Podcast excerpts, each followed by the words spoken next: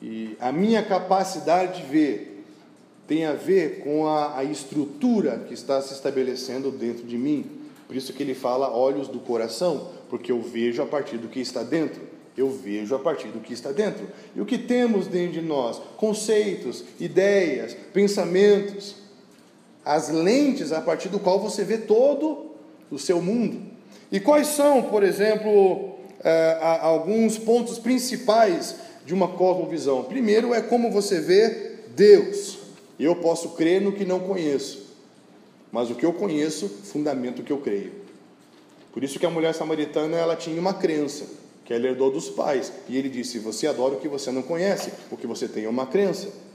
O que eu estou trazendo para você é uma realidade. Agora você vai adorar em espírito e em realidade, que é a palavra verdade. E por isso que é muito importante que a nossa cosmovisão não esteja fundamentada em crenças, em coisas de homens, porque isso é construir uma vida sobre areia movediça, sobre aparência, árvores sem frutos, caminhos sem destino. Um outro ponto que faz parte da cosmovisão é a metafísica. O que é a metafísica? É a relação que existe entre Deus e o universo.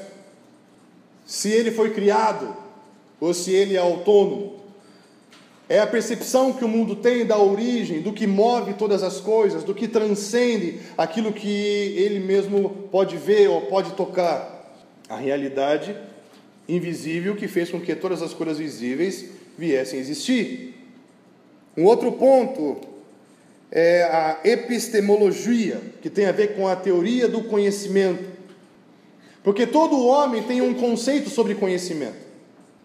Uns acham que não não há relação entre fé e razão. Outros acham que a ciência não é boa.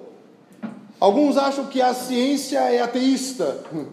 Alguns acham que. Qual é o teu conceito sobre conhecimento? Por que, que você acha que o estudo não é importante? Porque você tem uma cosmovisão. Isso é produto da sua visão de mundo. Você fala, meu pai não estudou, meu avô não estudou e todos eles viveram bem, para que, que eu vou estudar? Isso é uma cosmovisão. Agora, se nós acreditamos que todo conhecimento é de Deus, todo conhecimento é dado por Deus, todo conhecimento revela a Deus, e quem tem o conhecimento governa, isso vai construir uma cosmovisão. Porque você não vai ser apenas alguém que faz algo bem, mas vai ser alguém que governa sobre aquilo que faz. Um outro ponto importante da cosmovisão é a ética. A ética tem a ver com quem estabeleceu o padrão do que é o certo e o errado. Como você vai ver as leis que governam a conduta humana? É o que vai determinar se você vê as leis morais como algo universal. É o que vai determinar se você acredita que essas leis, se elas são temporais ou atemporais, para todos os homens ou só para algum tipo de cultura. Isso é a ética, isso é a moral, isso faz parte da maneira como você vê o mundo. Falam do respeito, da dignidade, da humanização do homem, nós vivemos a coisificação do homem, relativização de todos os padrões éticos e morais, porque agora o que? É o homem que é governado por sentimento, por desejo, por impulso. A ética, moral, uma vida governada por princípios, isso é uma cosmovisão. A pessoa que estuda com você na sua sala de aula, ela sabe se você tem um padrão ético ou não. Quando nós vamos resgatando esses valores, esses princípios, a nossa visão de mundo determina o nosso comportamento. Uma pessoa que não respeita ninguém, não se submete a ninguém, é uma pessoa que tem uma cosmovisão, uma maneira de ver o mundo.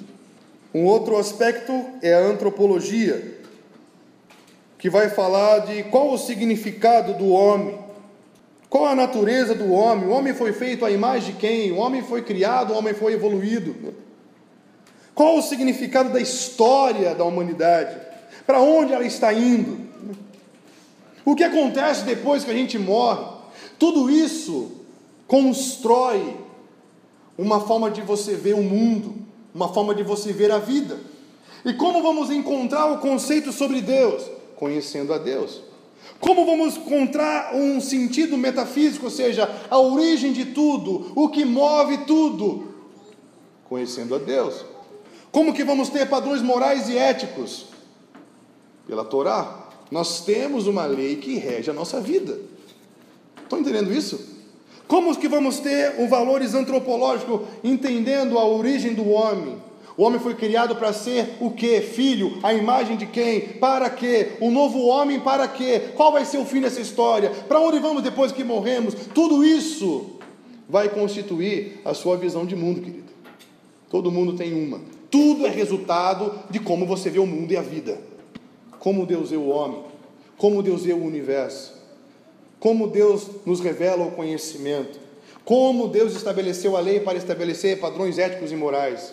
Tudo isso vai nos ajudar a entender uma maneira nova de ver tudo e ver tudo. Cosmovisão, ela vai trabalhar basicamente sobre quatro aspectos. O homem nasceu para ter uma relação espiritual com Deus, social, antropológica, que fala da relação do homem com a família, as relações humanas. O homem foi criado para ser um ser social, um homem que não só tem comunhão com Deus, mas tem comunhão também com a família, com o próximo, com a cidade, com a sociedade, um homem relacional. E é o aspecto legal, fala de diretrizes, ordem, funções, limites, justiça, que tem a ver com o aspecto da ética que nós acabamos de falar. A lei serve para trazer justiça e ordem sobre a estrutura material que tem a ver com a administração, o cultivo, a proteção, a ecologia, biologia, todas essas esferas do conhecimento. Então essa é a estrutura básica.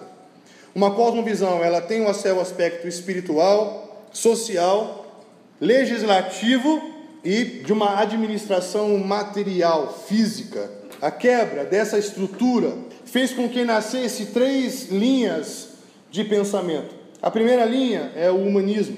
O humanismo é a base da cosmovisão moderna. O humanismo nada mais é do que a herança racional do homem que consegue pensar tudo a partir de si mesmo.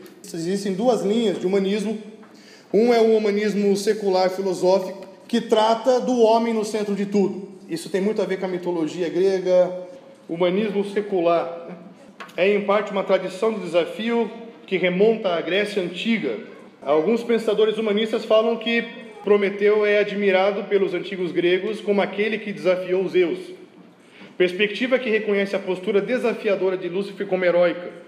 Humanistas sugerem que, mesmo que haja um Deus com letra minúscula, não há problema em discordar dele ou dela, segundo o Manifesto Humanista I de 1933 e o Manifesto Humanista II de 1973 e depois um mais atual em 2003, que fala do homem mover o mundo a partir da sua própria capacidade, do seu próprio conhecimento, a partir de si mesmo.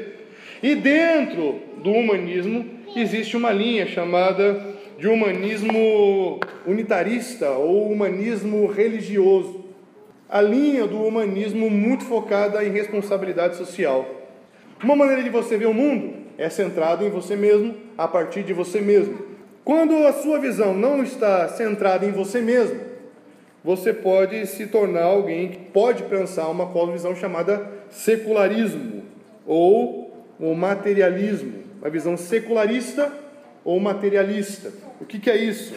É quando você só consegue ver aquilo que é material só consegue pensar como o homem, como aquele que produz e que consome.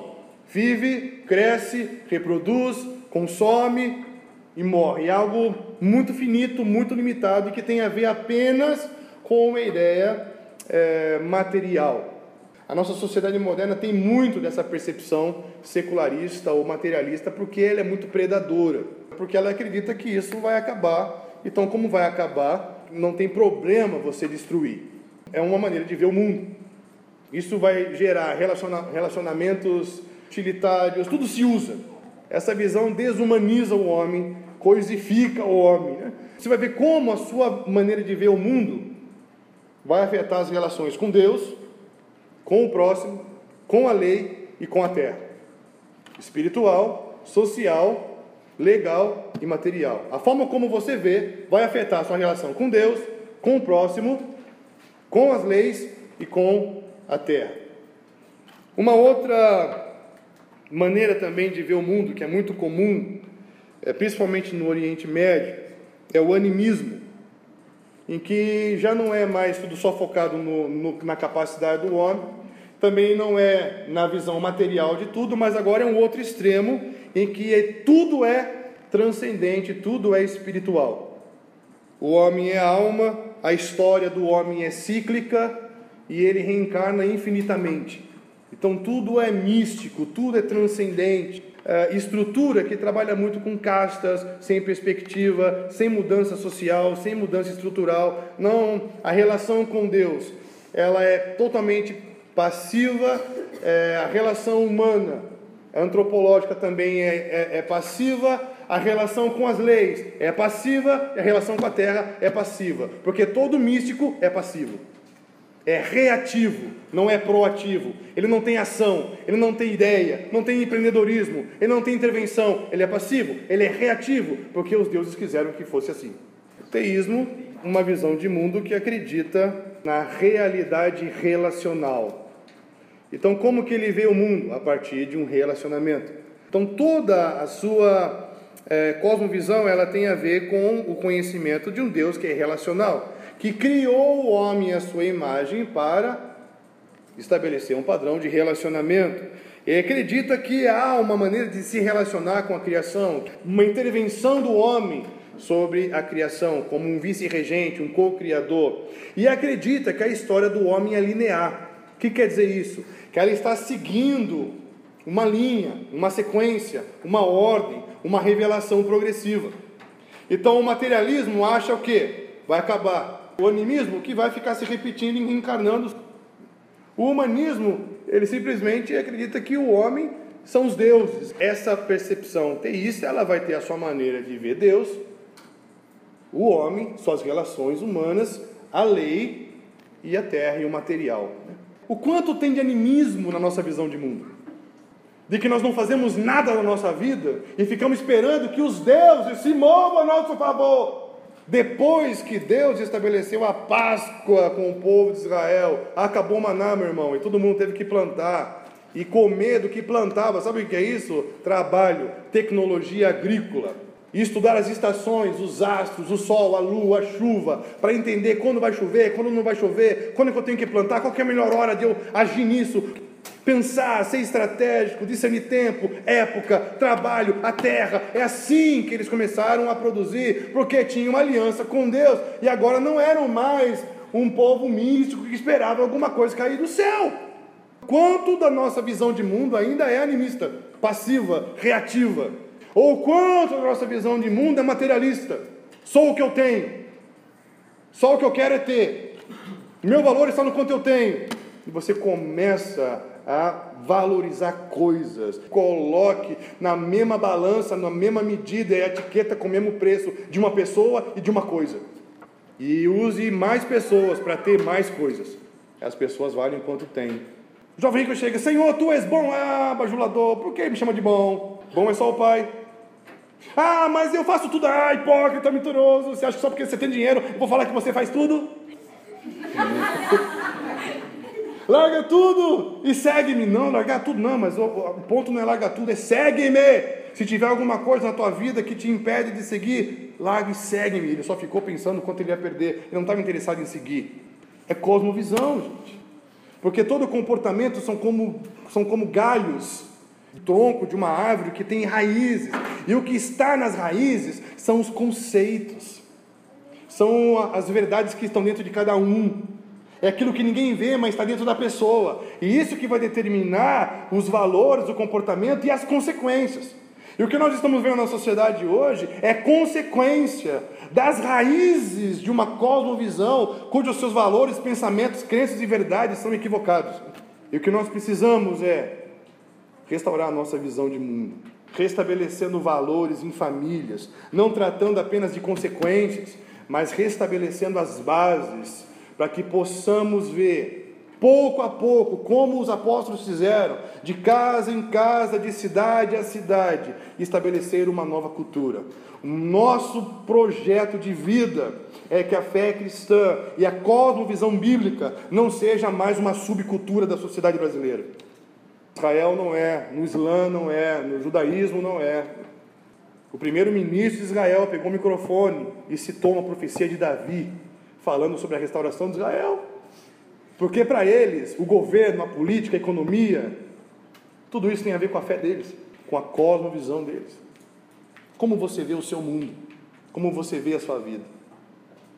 Não precisa me falar, como você vive nos fala.